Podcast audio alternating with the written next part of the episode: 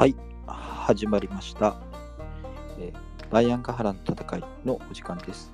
お相手は商工券バイアンと、和田長原でお送りいたします。と年末なんで、えっ、と、休みなもんで、あの、本読んでるんですけど、最近。はい。あの、中国の歴史っていうシリーズの、うんまあ、前中国の歴史5番の、えー、と中国の歴史5中華の崩壊と拡大義心南北朝ってやつずっと前にちょこっとだけあの自分書いてる赤録のところだけはい。つまみ食いみたいに読んでえっ、とほっといてたんですけどどないですか？これあの面白いけどあの維新南北朝をダイジェストでずっと教えてくれる素敵な作品なんですけどはい。作品？作品でもねえか。なんか外出書みたいな感じ。うーんと歴史の大きな流れの部分はなんていうかそのこの概説するために大きくまとめられちゃうから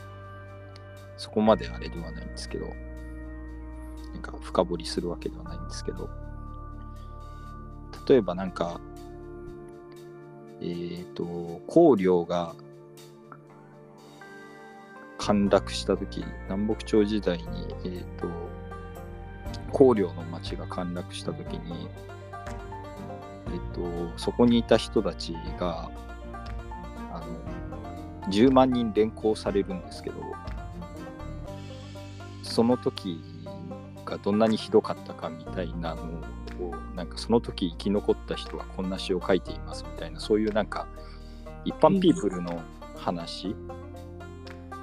を書いてあったりして結構面白い。そこはうんえっと漢画政府っていう自分の人生を振り返ってみたいなところの一節でこの公領が陥落した時に捕虜になったっていう人が漢画政府っていうこう自分の一生を振り返るみたいなシーンがあってこれ結構なんかね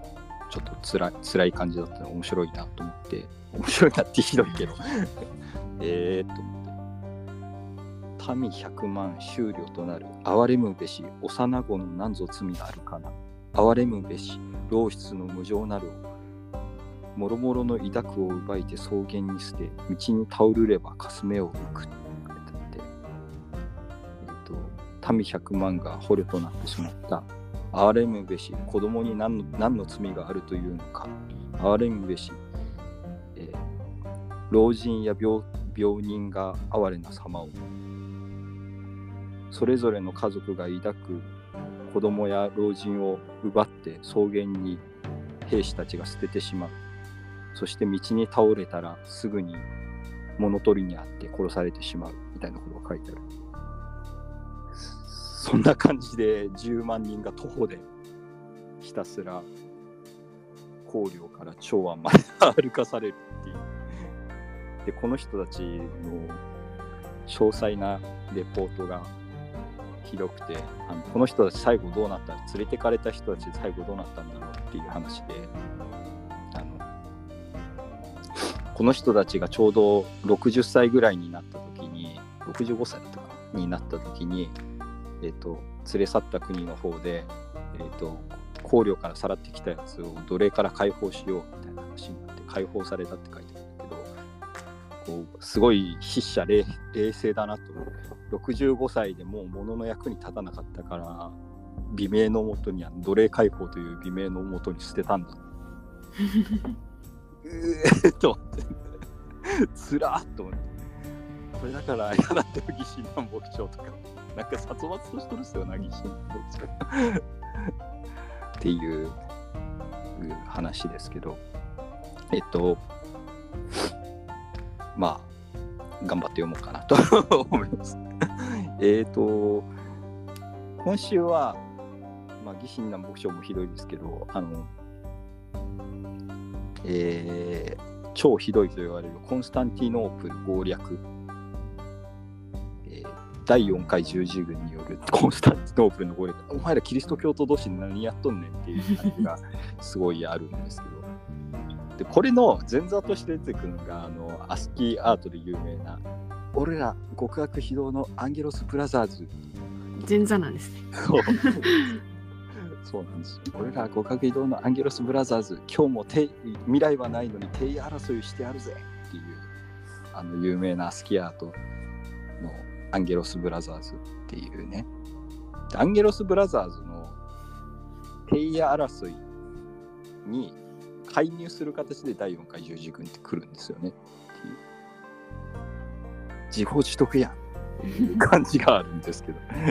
まあ多くのビザンツ人にとっては自業自得もクソもないんだろうとは思うけど。というわけで今週はアンゲロス・ブラザーズの話とえっ、とまあアンゲロス王朝ですがアンゲロス王朝短いんでめちゃくちゃ。あの19年で5代で終わるって短いって書いてあるんですけど、義神南北朝を見てるともっとそんなもんじゃないぐらいのやつで一王朝ね、19年だったら長い方で19は年も続いたら長いやんってか思って5代、しまう5代も続いてるなりますけどね。ね、5代もいるんやっていうか、まあ、と超短期に入れ替わったりはいるするんですけど、まあ、アンゲロス・ブラザーズ、最初がですね、アンゲロス・ブラザーズは、イサキオス2世アンゲロスっていうやつが最初で、えー、と前回やった、あのなんかいろいろ改革しようとしたんだけど、結局失敗したアンドロニコス1世を、えー、と反乱で倒して、えー、と擁立されたのがイサキオス2世アンゲロス。ここにアンゲロス王朝が爆誕したのである最悪の無能王朝がここに爆誕するんですけど。えっと。そんなになんですか、やばいんですよこいつらね。あの。まあ、ネタにされてるから相当なんだなとはうん。勝手に思ってますけど。まあ、イサキオス2世は即位すると、まあ、こいつなんか奥さんが名門コムネノス朝の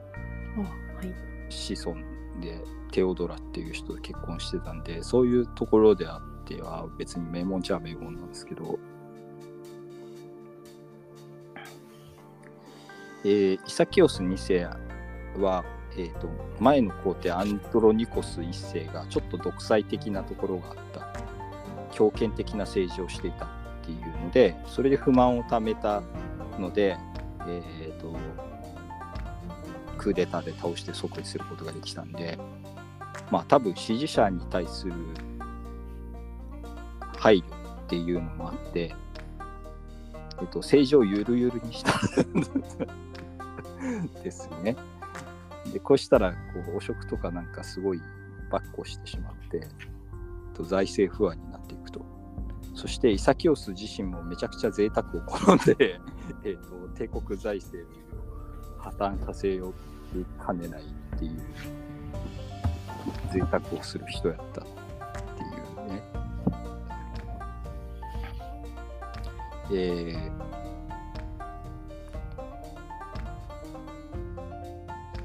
で、その後に、えっ、と、今まで抑えていたブルガリアが復活しまして、ブルガリア帝国が復活して独立してしまうとか、で、キプロス島が敵に奪われちゃうっていう、でかくない？みたいなところが ハプニングがいろいろ。ハプニングを重ねたために、えっ、と、イサキオス2世やばくない？っていう話になって、イサキオス2世の弟の方がまだマシなのでは？みたいな。イサキオス2世の弟、アレクシオス3世、アンゲロス。だから、このブラザーズの弟ズ。そう。イサキオス2世、アンゲロスの弟ですね。えっ、と、えーこいつはね、えっと、最初はその兄の知性を補佐する形で宰相とか元帥とかに任じられてたんですけどだんだん仲悪くなってたっていうところもあってここでクーデターを起こす。で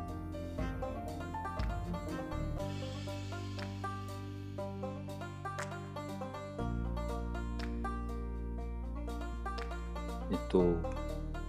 アレクシオス3世アンゲロスは反乱を起こして、兄のイサキオス2世を捕まえて廃棄して、しかも、あのまあ、すでにこの時に子供いたんであんまり意味ないんですけど、あの虚勢したらしいですね、兄のイサキオス2世。すごい巨大争いです。そうで、虚勢した上で幽閉をした。そこまでやるなら殺しゃいいなと思うんですけど、うん。で、自分自らがアンゲル総王朝第二代皇帝として即位するわけですけど、アレクシオス3世はですね、暴君なのに弱腰っていうよくわかんないやつなんですよね。アレクシオス3世は、えっと成り立つんですか、そんな性格が。うーんとね、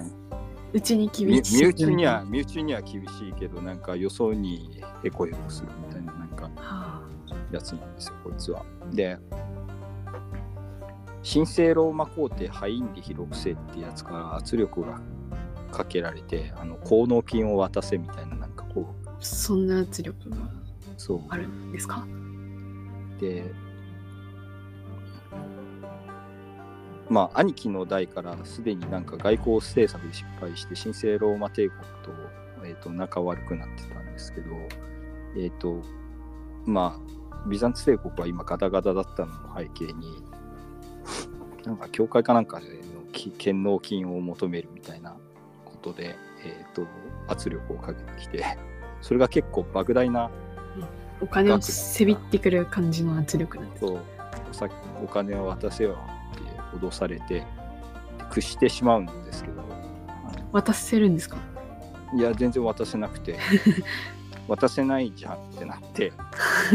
渡すよって約束しちゃったけどあ渡せないその辺が弱腰な感じ。で。そう。ってなってでこれで何をやったかっていうと歴代皇帝の墓所を暴いて装飾品をことごとく処分するっていう弱腰な暴君です。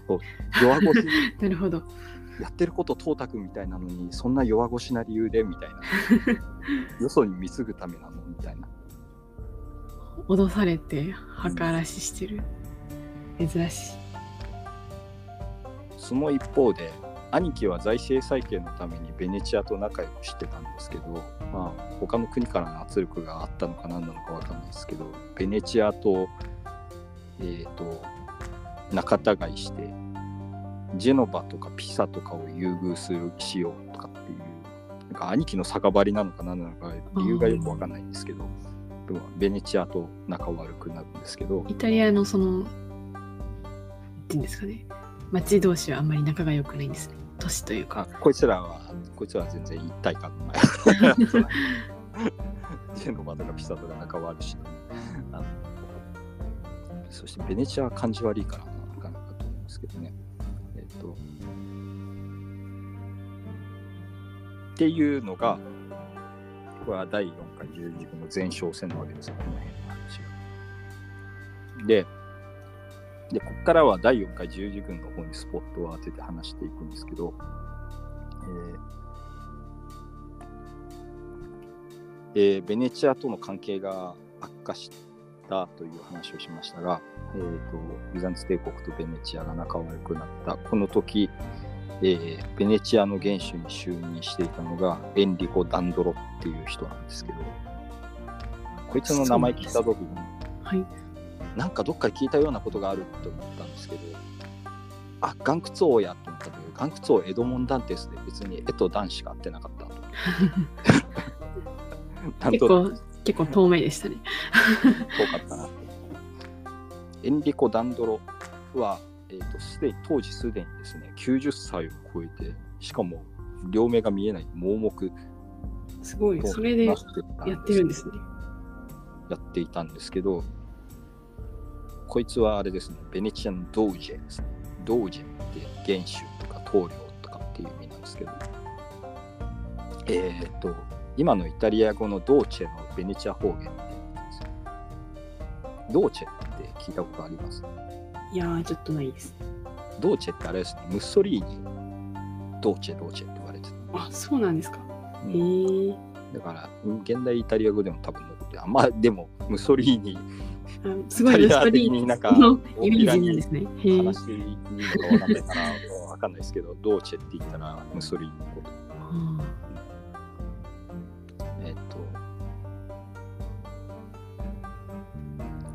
ヒトラー、ヒトラーの総統みたいな感じ、うん、よりはもうちょっとなんか親しみが深い、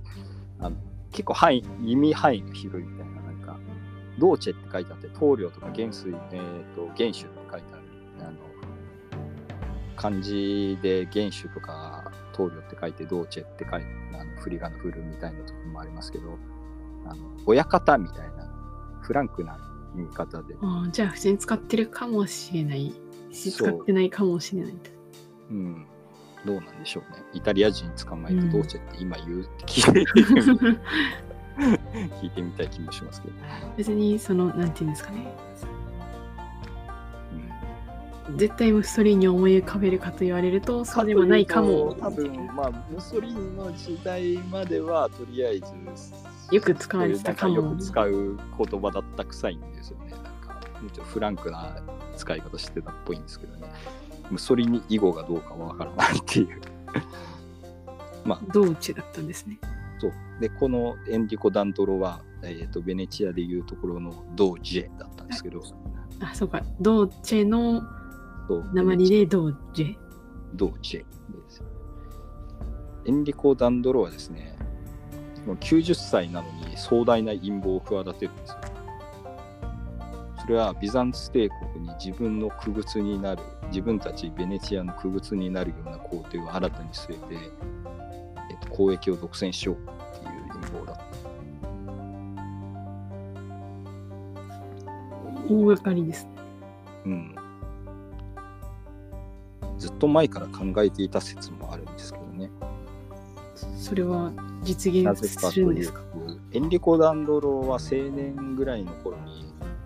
えー、とベネチアに大使として渡ってベネチアじゃない、ビザンツ帝国に大使として渡ってて、えー、と当時もビザンツ帝国と,、えー、とベネチアの関係が一時悪化した事件があって、その時に大使だったのにいきなり追い出されたんですよ。っていうのがあってもしかして恨んでたのかもしれないし大使としてビザンツ帝国のあの内情にすごく詳しかったから混乱している今だったらいけるっていうようなあれがあって目算があったのかもしれないなっていう気はします。はい。で、とはいうものの、なんかきっかけがいるなと、エンリコ・ダンドロは思っていたんですが、ここで、まず第3回十字軍で、えっ、と、獅子神王リチャードがあのサラディンと激戦を繰り広げたわけなんですけれども、えっ、と、リチャード一世、獅子神王リチャードは、えっ、と、イエルサレムを奪回するには、あの異教徒の本拠地であるところのエジプトを叩く必要があるっていうふうに主張した。で、これを受けて第4回十字軍が結成が呼びかけられたんですけど、それはやはり、だからリチャードが言った通り、エジプトを攻略目標とするものだったんですよ、最初は。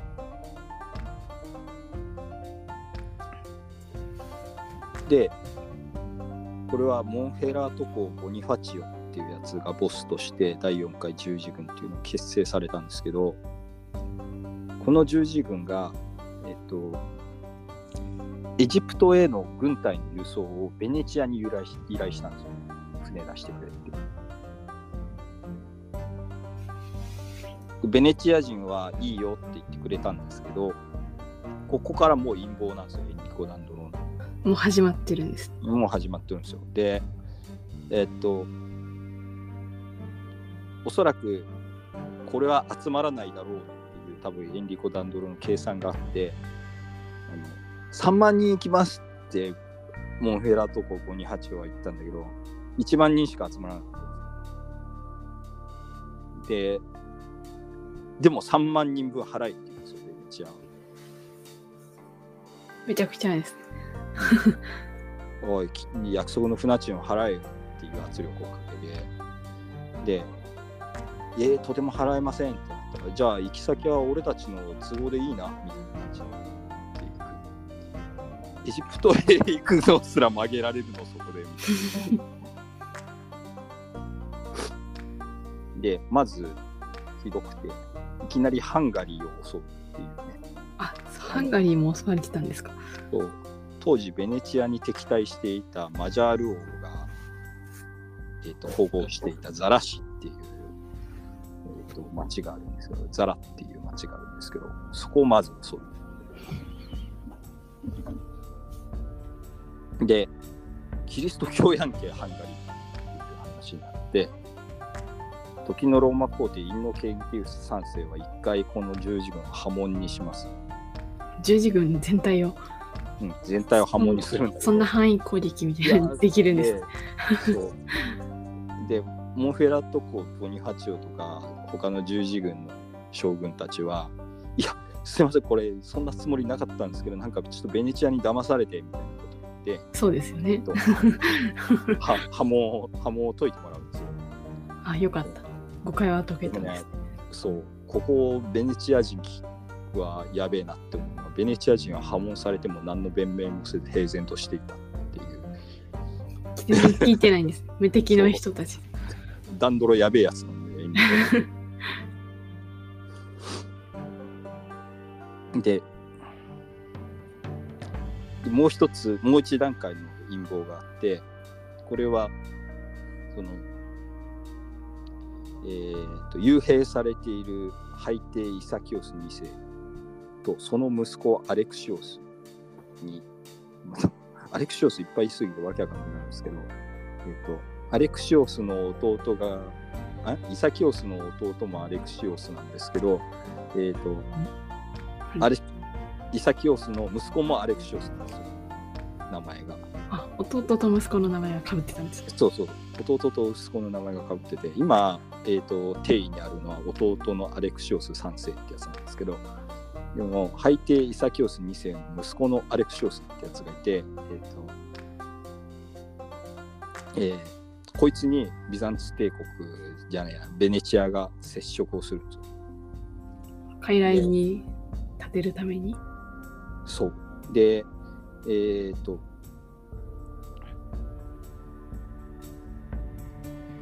アレクシオス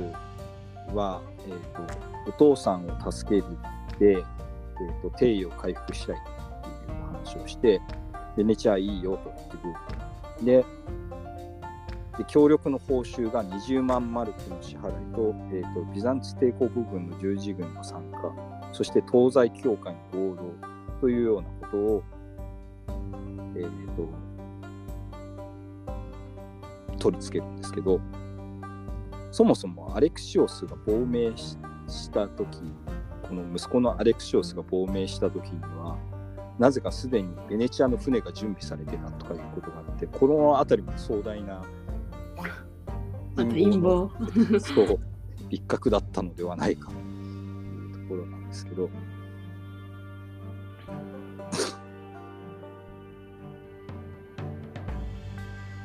で、えーここで正当な定位を回復するためというアレクシオスの話に乗ったんですよという体で、えーコンスタンティノープルを襲撃する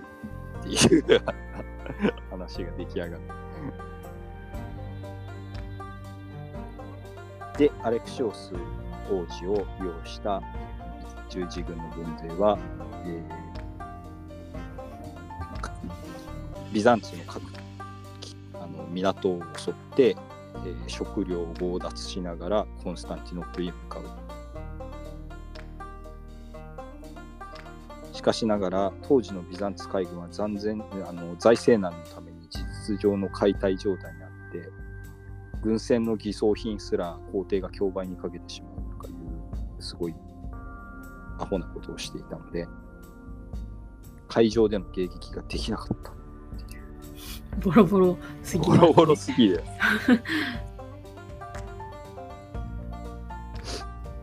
まあ、十字軍の人数もそんなに少なかったのに舐めてた、舐めっぷしてたっていう説もあるらしいんですけど、でそもそも全然人数集まってない上に。で、アレクシオス3世、だから皇帝の方のアレクシオス、アンゲロス・ブラザーズ弟の方は、えっ、と、払い立ち紛れにベネチア人の居住区を焼き払うとかいうことをしている。全然関係ないところにそう。払え。そこやれ今やってもしょうがないでしょみたいなやつ。で、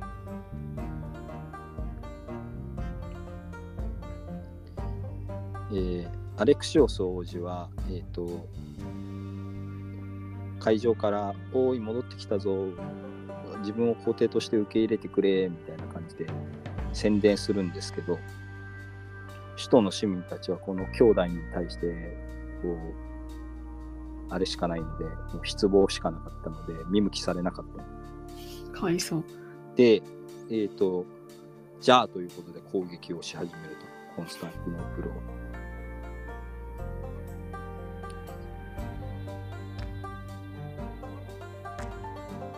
で、うん首都対岸のガラタ都市が奪われていて、えー、とでっかい鎖が入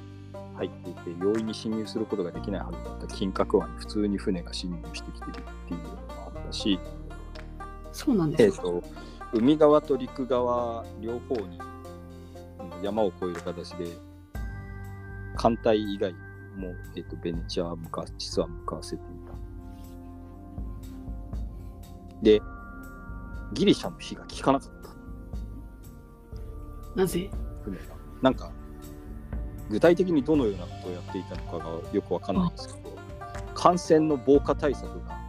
行われていて、ギリシャ火をつけたのに燃え広がらんかったっていう、ギリシャの火で攻撃しなかっうーん、なんかあるんですね。そういう対策法がた。対策技術があったんですけど、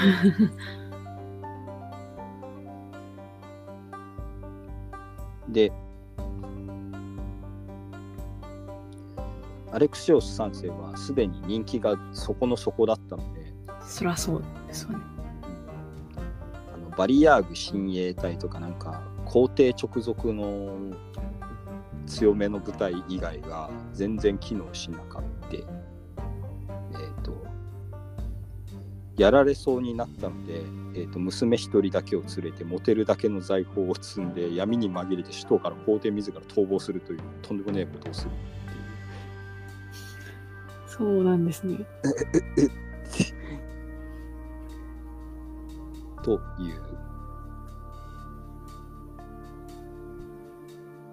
逃げる当てはあったんですね。一応この後もちょこちょここいつは出てきますけどっていう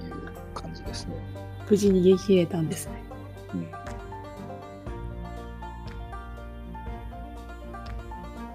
で突然皇帝が夜逃げしてしまうというとんでもない事態が起きてしまったので じゃあしょうがねえかっていうことでもうえー、と廃されて虚勢されてたイサキオス2世の福井と,、えー、とビザンツあのベネチア人を引き連れてやってきたアレクシオス息子の方のアレクシオスをアレクシオス4世として即位させて共同皇帝にするいうところじゃあもう皇帝が3人。もうここで5代19年のうちの3人が出てきた 早いですね。早いな早いよででアレクシオス3世さっき話しましたけど、えー、と逃げたんですけどすぐに十字軍に捕まって、えー、とモンヘラトコゴニハチオに捕まって、えー、とイタリアへ護送されてしまいます。が、えー、と隙を見て、えー、とルームセルジュク朝っていうあのイスラム朝に王朝に逃げてそこのカイホスロー一世っていうやつの元でまあなんかに使えないかなって思って持ってたんだろうと思うんですけど。多分介入するためになんか手をまとして。あなんかうん、後で使えるかな、カードとしてみたいな。カードとして持っとこうって思ってて、で、事実としては、えっ、と、この後、ビザンツ帝国一時滅亡するんですけど、カイホスローはどういうふうにこいつを使ったかっていうと、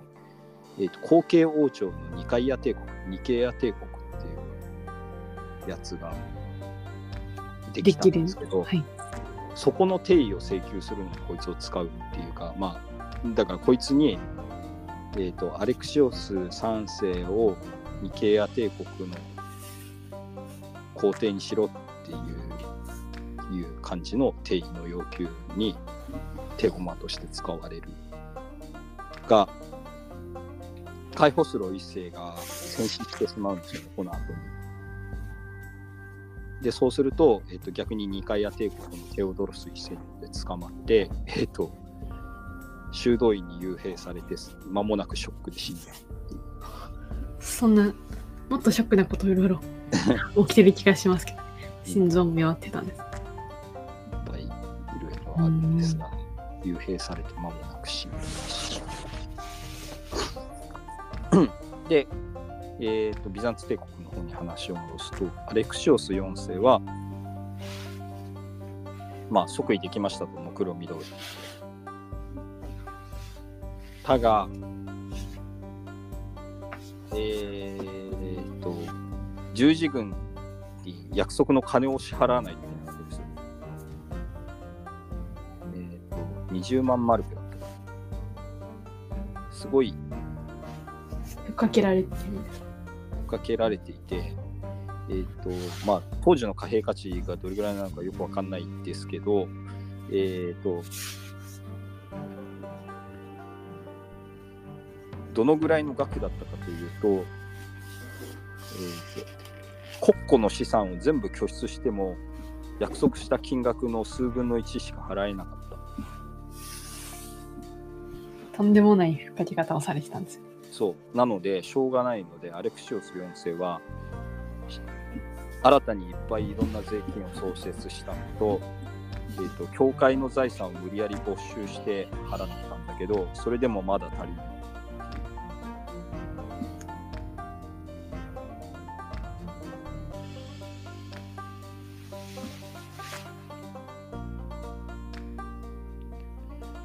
で、あまりの税金の高さとかに、えー、と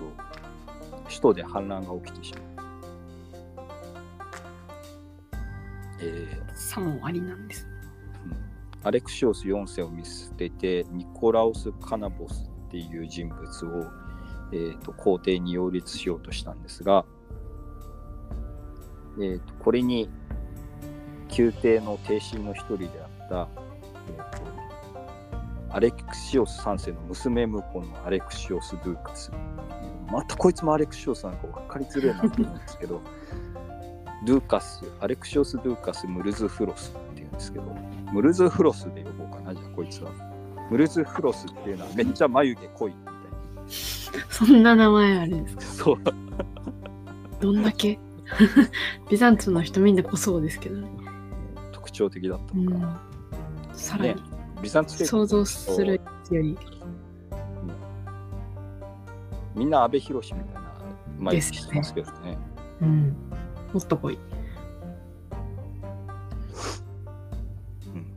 あだ名のムルズフロスとは彼の密生した濃い眉毛に由来するものであるらしいです。えー、と、みまあ密さがやっぱ 団地だったんですか？ね。男子だった。うん。えー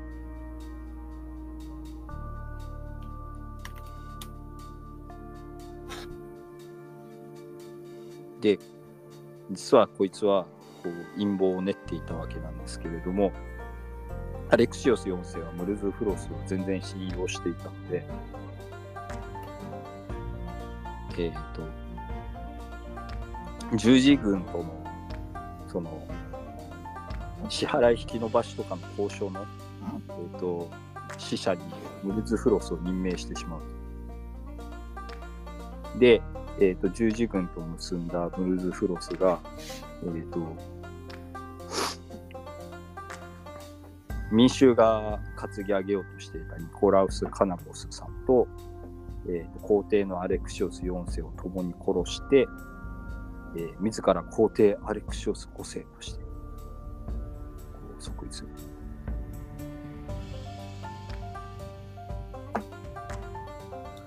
しちゃったんですね。うん。で、えー、と、イサキオスもなんか、この息子がぶっ殺されたっていう方法を聞いて急死してます。あ、そうなんですね。あれ？で、アンゲロス・ブラザーズ両方ともいつの間にか退場する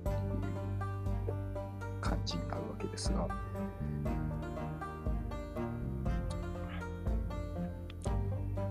えー、えっと、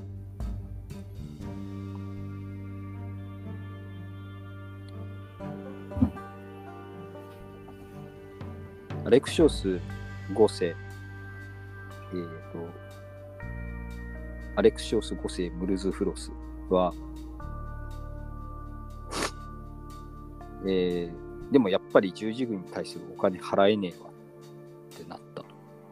そりゃそうですよね。まあ、それはあそうれだけでも払えないなら。急に払えるわけない。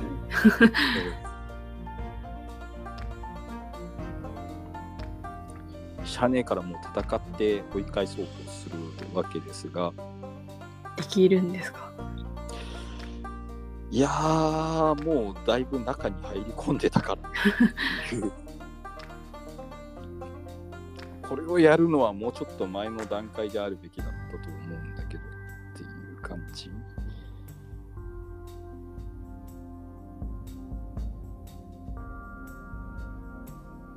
まあ、アレクシオス5世はなんか奮戦したらしいです。割と十字軍との戦いにおいては。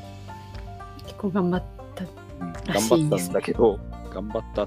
頑張ってたよ、あいつはっていう、他の皇帝よりはこ骨があったよみたいな感じで十字軍側に。書いて自軍側からの。そう、アンゲロス・ブラザーズとかよりマシだったよっていうふうには書いてある。うん、で、十字軍も別に一枚岩だったわけではなくて、あの、さすがにキリスト教徒の都市やでって言って、ちょっと反対するやつとかもいたらしい。ですが、えー、とベネチアのエンリコ・ダンドロは決意が固くてですね、えー、と自分が大使として務めていた時に実は、えー、と城壁の一番弱いところはここだとかなんかそういうところあたりを全部つけていたっていう、すごい諜報能力です。うん、でこの防衛上の弱点を熟知した元大使によってコンスタンティノープルは、えー、と市内への大規模な侵入を許してしまうわけです。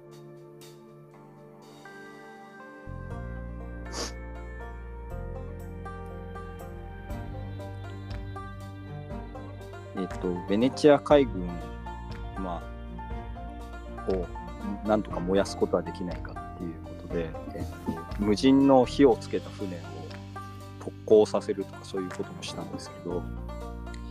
えっと、ベネチア海軍の船の性能が良くて、この突っ込んでくる船を普通に避けたっていういうこと。へえ。そうなんですね。しかも、えー、とビザンツ帝国の中がいまだに混乱状態にあって、えー、とビザンツ軍自体もなんかまあ皇帝と親衛隊は頑張っていたけれども一致した挙国一致での反抗が全然できなかったので散発的な戦闘にとどまってしまう。もう全然指揮とか取れる状態じゃないんですね。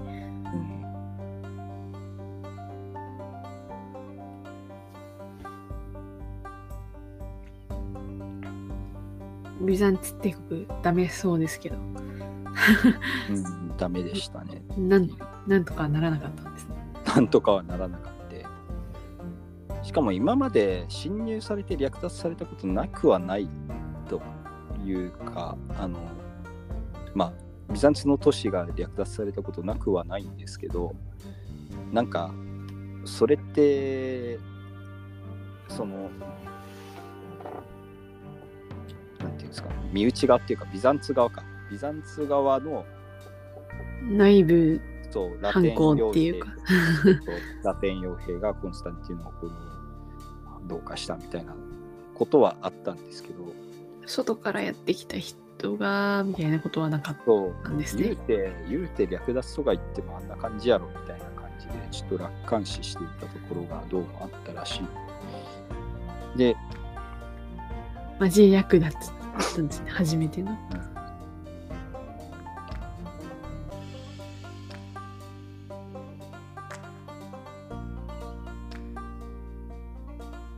で、陸側と海側から総攻撃を受けて、えーもはやこれまでとなってアレクシオス5世は攻勢を断念して亡命してしまうそしてコンスタンティノス・ラスカリスという人が次の皇帝として兵士に擁立されたんですけれどもそのつひそのまだ擁立された翌日には 翌日には市街地に十字軍が侵入してきて、えー、とめちゃくちゃ大規模な略奪をする。あら、えー、と5日間にわたり略奪破壊と暴行の限りを尽くした。で十字軍による略奪の対象というのは、えー教会やそこに立てこもった聖職者たちでさえその例外ではなくて、えーとキリストにまつわる聖遺物とか、えーと貴重な品々は全て持ち去られて、えー持ち帰れないと判断されたものは焼いたり壊したりした容赦ないですね。容赦ないいいんですか、そんなことしても。うんダメだと思うで男性はほとんど聖職者俗人の区別なく暴行殺害の対象となってすごい数の人が殺され、えー女性は修道場まで強姦されたで競馬場などの歴史的建造物も叩き壊されて、えーあのギリシャ彫刻の傑作みたいなのが結構この時代まではビザンツ帝国内に設置されてたらしいんですけどそういうそういう記録も残はってるんです。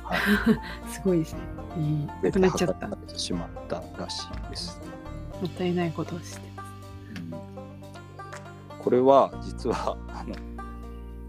オスマントルコに滅ぼされた時よりもこっちの方が凄まじかったっていう そして悪いことにこう火つけて回ったんですごい燃えたっていう。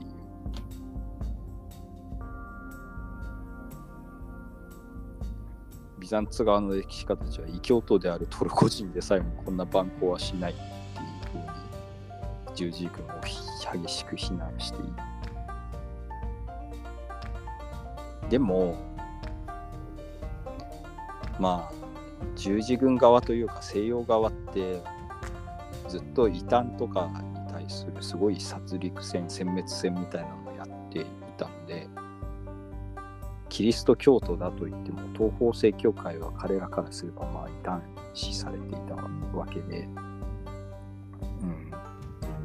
うん、身内にすらあんな残虐な身内の中の異端に西洋に住んでる異端の人にすらあんな残虐なことをする連中なんだからこれぐらいするかもな。これぐらいはするやろというあ差もありなんであると。あまあでももったいないなと思ってしまいますね。すげえもったいないですわな。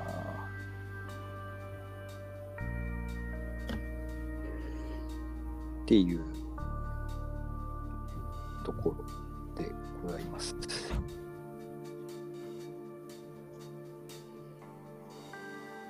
で、アンゲロス王朝に話を戻すと、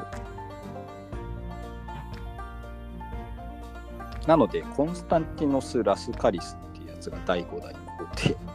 なんですけど、ほぼ一日や。で、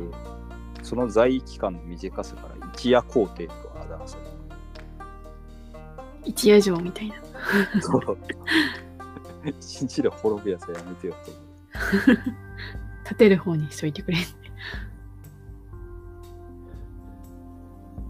で、コンスタンティノス11世なんですよね。コンスタンティノス・ラスカリスは、コンスタンティノスっていう名前の皇帝は11人。あちょっとすいません。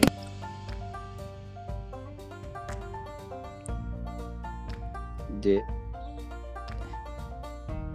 まあすいませんでした。あ、コンスタンティノス11世はい。で、東ローマ帝国最後の皇帝はコンスタンティノス12世なんですわ。なので、さい一番最後までコンスタンティノス逆にいないんだなっ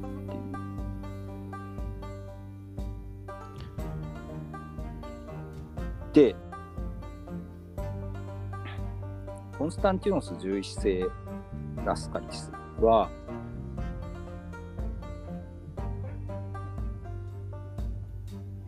すごい、ね、あの、この人そもそもなんで皇帝に選ばれたかもはっきりしないという。なんでだったんですか？えっ、と、首都防衛でちょっと活躍したから、ちょっとっていうか、なんか将活躍軍してたからだったんですか？一応軍人みたいな、軍事貴族みたいなやつでしたけど、活躍してたっていう説もあるし、えっ、と、くじ引きっていう説もある。そんなと思うんですけど。まあ、まあ、いずれにせよ、選出されてわずかな期間でコンスタンティノープルスを離れて、弟テオドロスと共に小アジアに逃亡してしまったので、えー、と一夜皇帝と呼ばれている。で、この弟のテオドロスっていうやつは、が建てたのが、ビザンツ系亡命政権の一つであるニカイア帝国ラスカリス朝なわけ。有力な後継王朝。ニカイア帝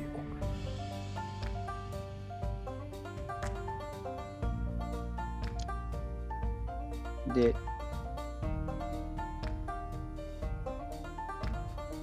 さっきアレクシオス5世も逃げた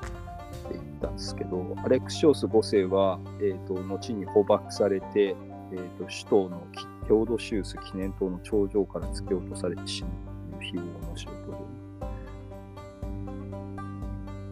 というわけで、アレクシオス5世、ムルズフルさん、眉毛めっちゃ濃い人も死にますということで、えっと、アンゲロス王朝はバタバタ、まあ、ラスカリス以外は全部バタバタ死んでくという。コンスタンティノス・ラスカリスってアンゲロス王朝に数えていいのこいつって思わないこともないんですけど、なんか一応、アンゲルス家の人アンゲロス家の人だったっけこいつみたいななんですかちょっとわかんないんですけど。俺的には、あの、違う気がす見出せなかったんですけど、血縁関係が血ちょっと縁関係はわかんない見。出せなかったですけどね。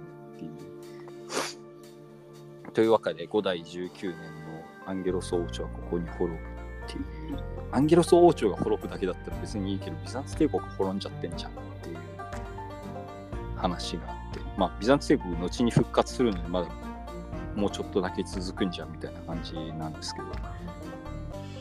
えっ、と、で東ローマ帝国一旦滅亡します滅亡ですってなるんですけど、えー、と。この後どうなるかというと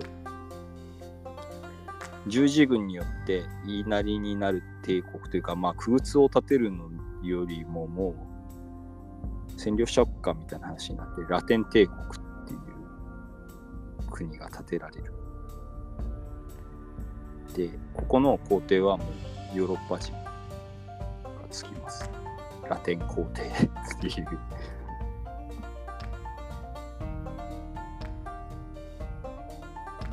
初代皇帝は、えー、とボードワン一世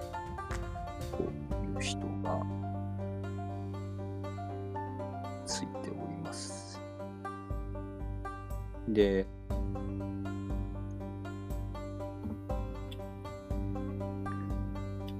ボードワン一世ね、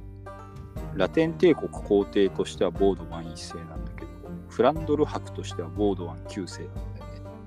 ねっていう、わかんねえよ、こいつら。わかりづれえよと思。フランドル博なんですね。フランドル伯ですね。第4回十字軍。まあでもね、この人がついたことによって、ラテン帝国すぐにガタガタになるんですよ。なぜかというと、こいつすぐブルガリアと戦って捕虜となって死獄死したからっていう。RTA かなんかね、やってるんですか。うん。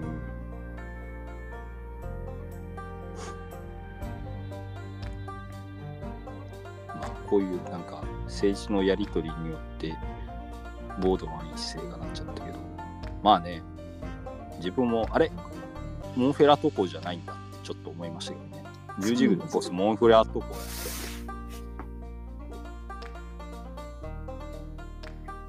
急に出てきた感はあります。モンヘラト港はラテン帝国取れんくて、えー、と結局政治で負けてなんかテッサロニケ王国なる謎の国を作ってます 国は作ってたんですね。国は作った一応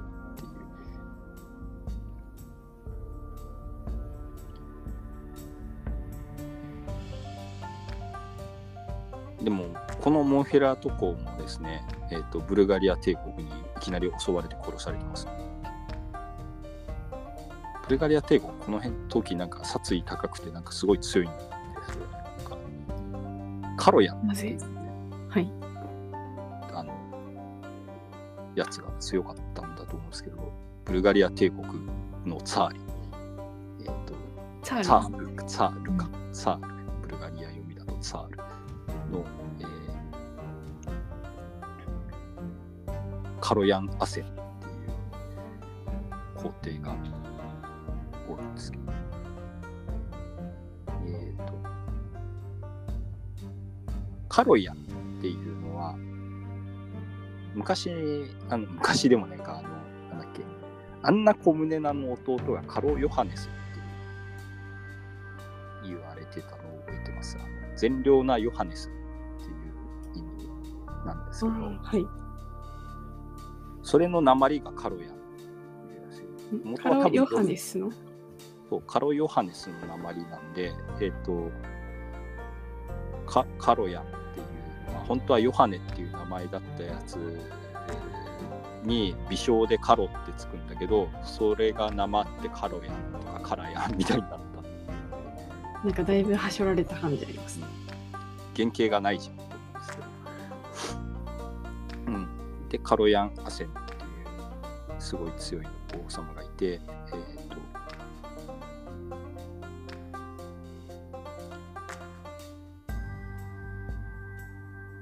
十字軍国家。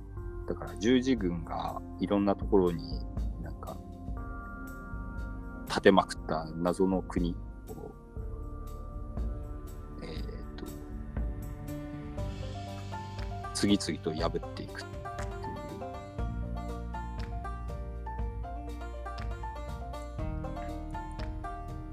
そんなにいっぱい立ってたんですね。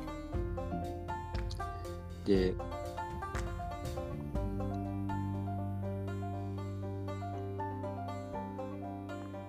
最後確か殺されちゃうんですけどねこの人えっ、とうん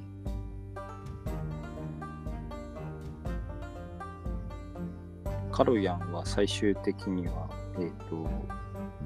部下のクマン人の司令官のマナスタっていうやつが裏切って暗殺されちゃうんですけど、それまではかなりブイブイ言わせしていた。で、なんか転換持ちだったっていう、あれが、記録があって、で、この人の遺骨が、えっ、と、1972年に発見されたんですよ。このブルガリアで。で、頭蓋骨に若い頃に何かぶつけたり、なんか、うん、戦争で受けた傷なのかわかんないですけど、若い頃にできた傷が残っていて、で、この傷が治るときに脳を圧迫してしまっていて、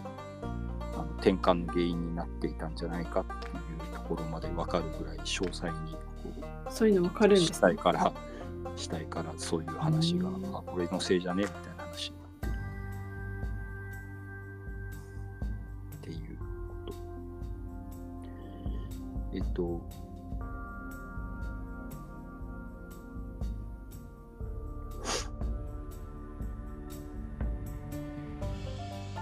彼の戦績としては、ローマ、えっ、と、ラテン皇帝ボードマン一世、ブロア伯ルイ一世を、えー、と捕らえて処刑したりしてますね。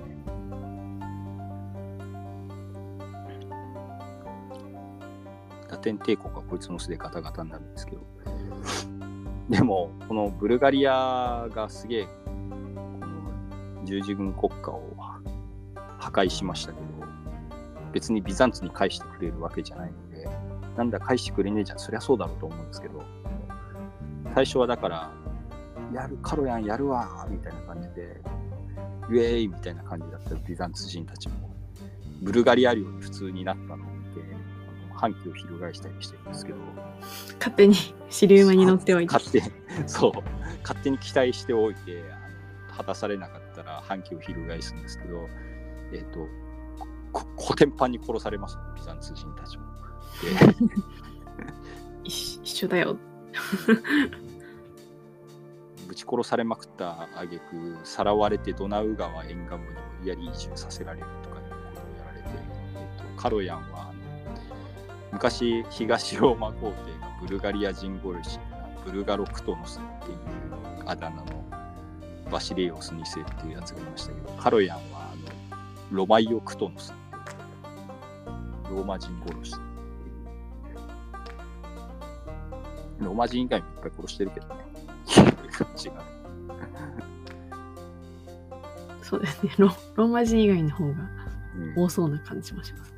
そのラテンテックとかの感じだと。そう、ラテン帝国をいっぱい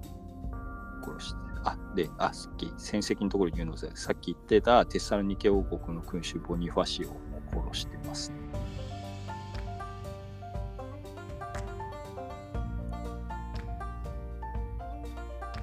えっ、と、聖40人殉教者教会っていうところにお墓があって、そこから出てきた遺骨から、えっ、と、さっき言ったあの転換の原因はこれなんじゃね？みたいなのが分かっているっていうのがカロ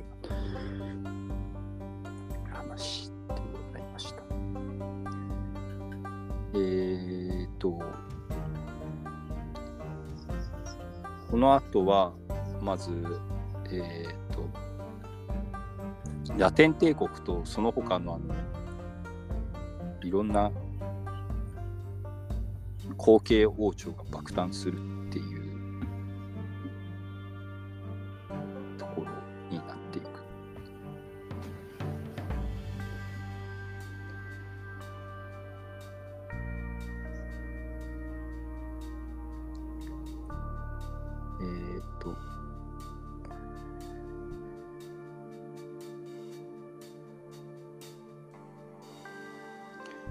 ラテン帝国の周りには、まあ、ミカイア帝国と,、えー、とトレビゾンド帝国とエピロス先制公国っていうのが立ってます、ね。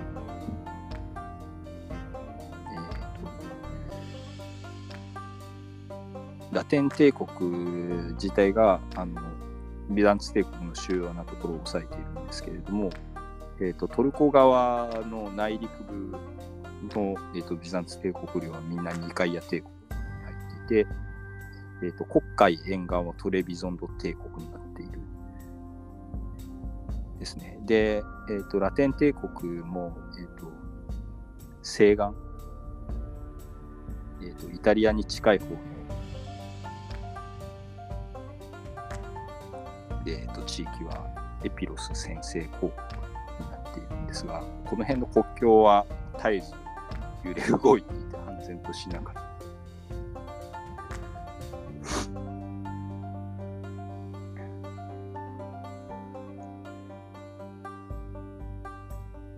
先制校っていうのは東ローマ帝国の爵位の一つでデスポテースっていう先制校で、えっ、と、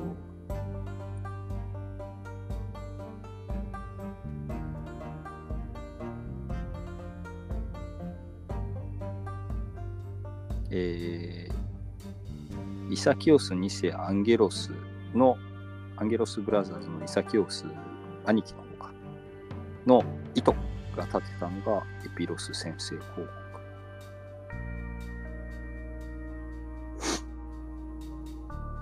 国。で、ニカイア帝国が、えっ、ー、と、さっき言ったラスカリス、コンスタンティノス・ラスカリスの弟が建てた、弟のテオドロスが建てたのが、えー、ラテン帝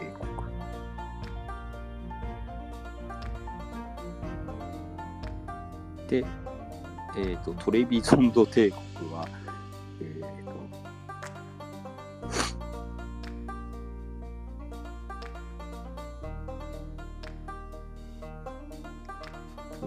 ゾンド帝国は、あれ、最初のやつの名前がなんだっけ？トレビゾンド帝国、ダビド・コムネノス。コムネノスなんですね。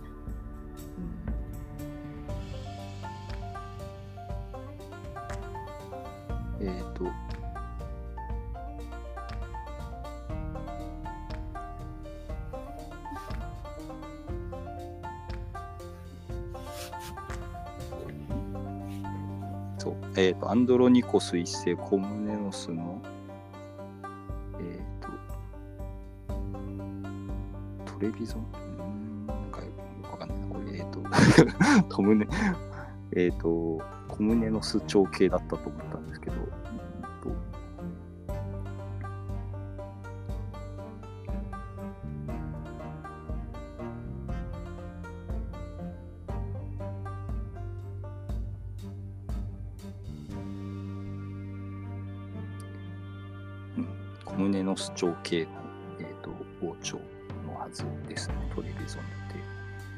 で、えっ、ー、と、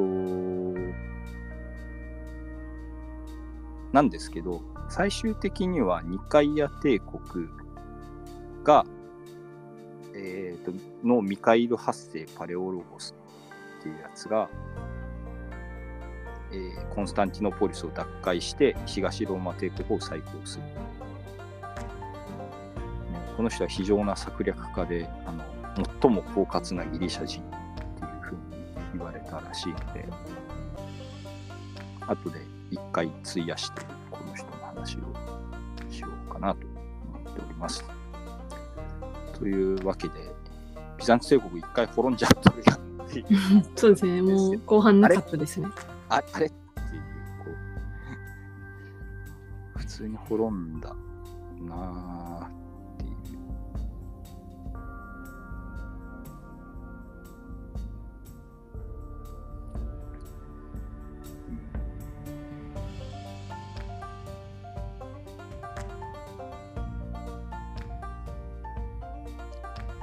トレビゾンド帝国、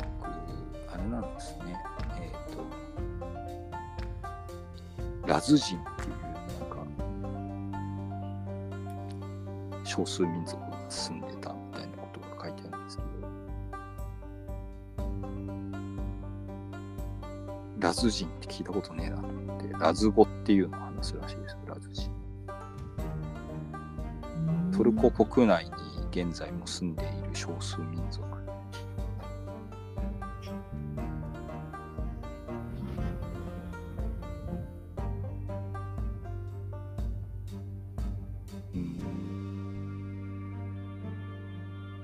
トルコ国内からジョージア国境、グルジア国境にかけての地域に2万人のラズ語話者がいるらしい。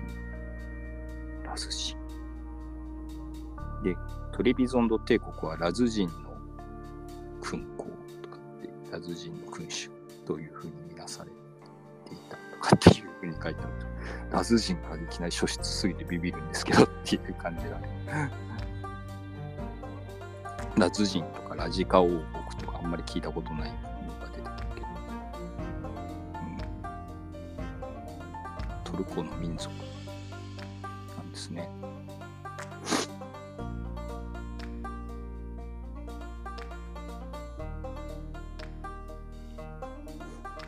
うんこの辺も、でも、そうか。全部今のトルコっちゃトルコですよね。ニカイア帝国も、トレトレビゾンド帝国も、うん。今の土地で言うと現代のトルコなんで。で、トレビゾンドっていうとなんか聞き慣れないですけど、今まだトルコにある都市の名前なんですね。トレトラブゾンだったかな、トルコ読みだと。えっ、と、まだ普通にでかい町が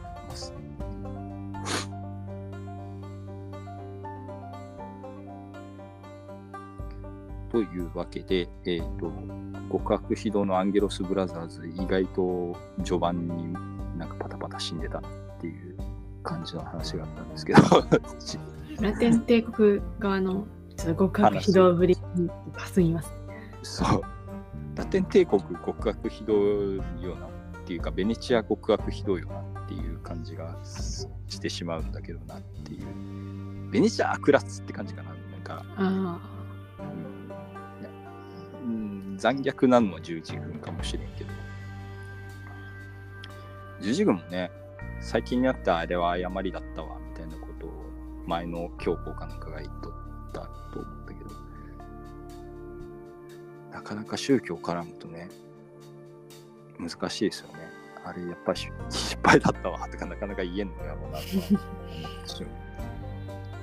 何世紀も経てようやくちょっと十字軍やりすぎたわやりすぎたわ以前にキリスト教徒同士で殺しちゃっとるやんっていう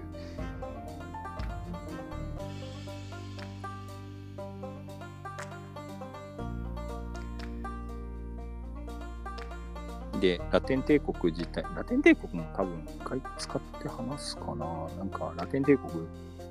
次々崩壊し していくんですけどっていう。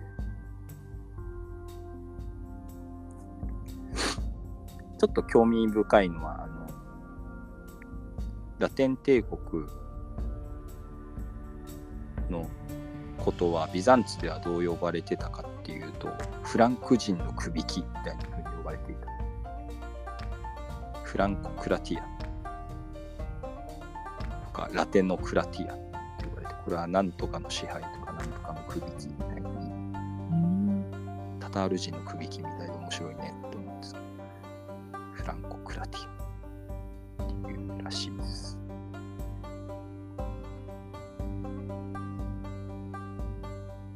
で、ニカイア帝国とラテン帝国の戦いのことをニカイア・ラテン戦争って言ったりもする。聞き慣れない用語がいっぱい。と言われていると。お、お、みたいな感じで、初めて聞いたけどな、みたいな感じのがいっぱいある。いっぱい初めての用語とか、いっぱい初めての民族が出てくるよ。えっ、と、まあ、そんな感じでございます。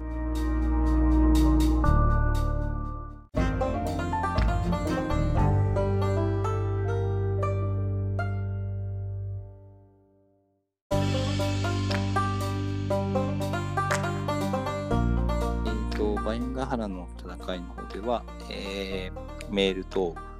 募集しておりまして、えーバイアンガハラットマーク Gmail.com にメールを寄せていただくか、えー X 上で、えーハッシュタグガハラとつけてつぶやいていただくか、えー Spotify 等に直接、えー感想をいただくか、えーしていただいたら、えーと紹介させていただきますのでよろしくお願いします。で、本年についてはこれが最後の配信となると思いますので、えーとはい次年度もよろしくお願いします。じゃあ来年もよろしくお願いします。えー良いお年を良いお年をということで、お相手は商工券バヤンとバナナガハラでお送りいたしました。ありがとうございましたあ。りがとうございました。う